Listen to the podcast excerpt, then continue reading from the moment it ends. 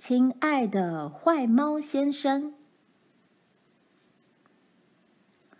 夏天的早晨好安静，只有屋外啾啾的鸟鸣。爸爸上班，豆豆上学，妈妈悠闲地坐在餐桌前，一边吃鮪鱼三明治，一边看报纸。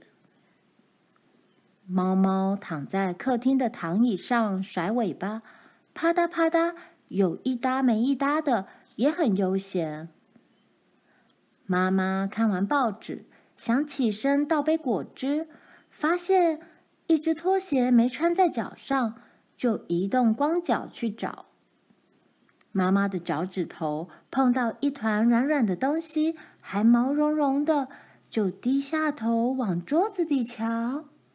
哦！妈妈的叫声从头顶冲了出来，尖的足以戳破天花板，吓得猫猫弹进了垃圾桶。凶猫、臭猫、恐怖猫，看你做的好事！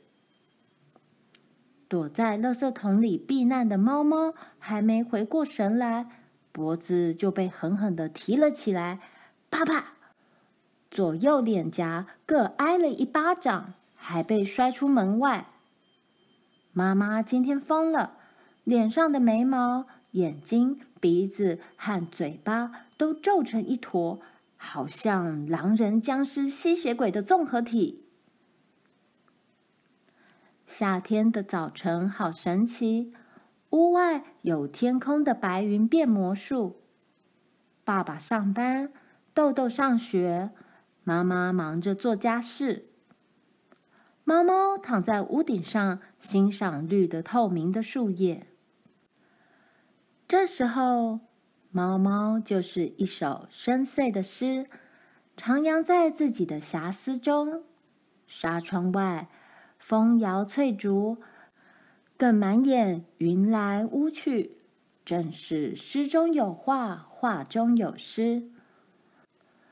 作为妈妈家的猫，是一件幸福的事。猫猫丰衣足食的，是全家人的心肝宝贝，美得冒不完的泡泡，完全不像村子里那几十只没爹没娘的大小野猫们，每天不是摇晃着扁塌塌的肚皮，就是一头钻进附近小吃摊的垃圾桶里找食物。就算住在村里，那个油唧唧的阿辉，常把吃剩的烤鸭骨头。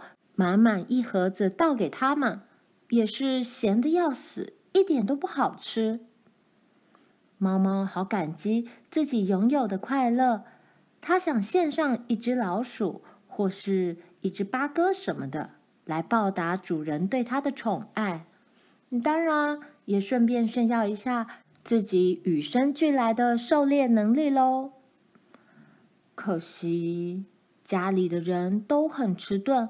好比昨天上午吧，他特地从隔壁陈奶奶家里叼来一条镶满亮晶晶鳞片的鲜鱼，放在走到门口的垫子上，整整半天没有任何人发现。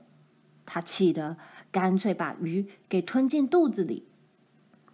不久，他在花园里碰到一只对着他龇牙咧嘴的蜥蜴。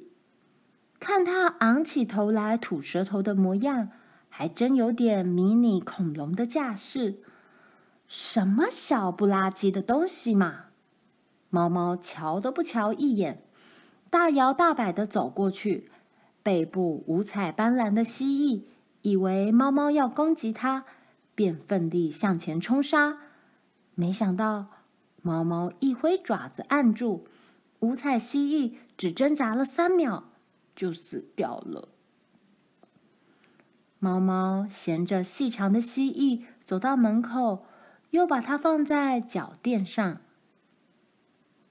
第二天，猫猫看见妈妈把蜥蜴扫进畚斗里，它都来不及说明，嗯，这是一份礼物耶。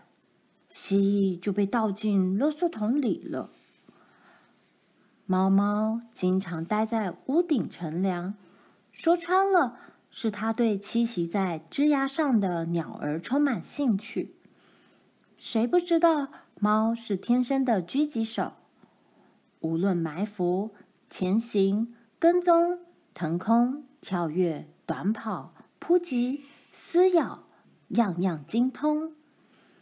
只不过，妈妈平日里看到的猫猫，是在花园里伸出手掌追拍蝴蝶的优雅猫，是睁着迷蒙双眼陶醉在烛光里的浪漫猫。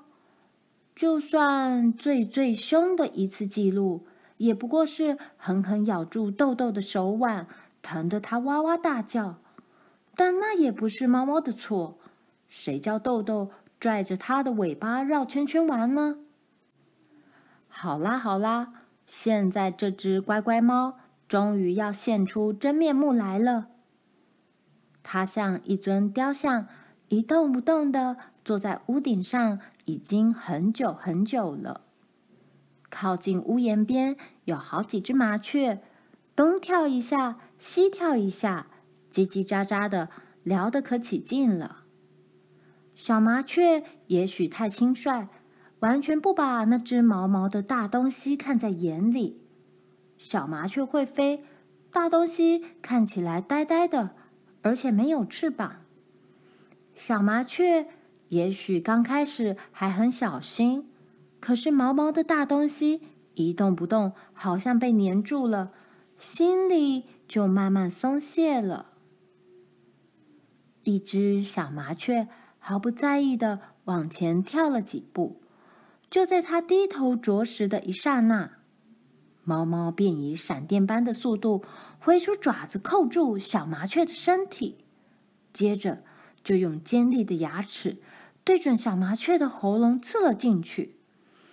所有的麻雀都惊飞了，只剩下这只可怜的小麻雀，被猫猫当做皮球一样的拨过来拨过去。猫猫这回不再把猎物放在脚垫上了，他把战利品衔进屋子里，好让大家赞美他精心准备的礼物和献上感恩的诚意。可是妈妈看见小麻雀不但发出拒绝的声音，还莫名其妙的赏了他两巴掌，扔出纱门，实在是太太太不可理喻了。太太太不了解猫了，猫猫的自尊心很受打击，很受伤。它决定离家出走，决定每天半夜回家进行破坏，把洗衣机旁边的纸箱撕成碎片，决定随地大小便抗议，小便在脚垫、拖鞋和扫帚上。他决定，唉，他决定，直到妈妈抱着他说：“哦，好猫，聪明猫，可爱猫，谢谢猫猫，你送的礼物真是太贵重了，而且加上五十个对不起，他才要回家。”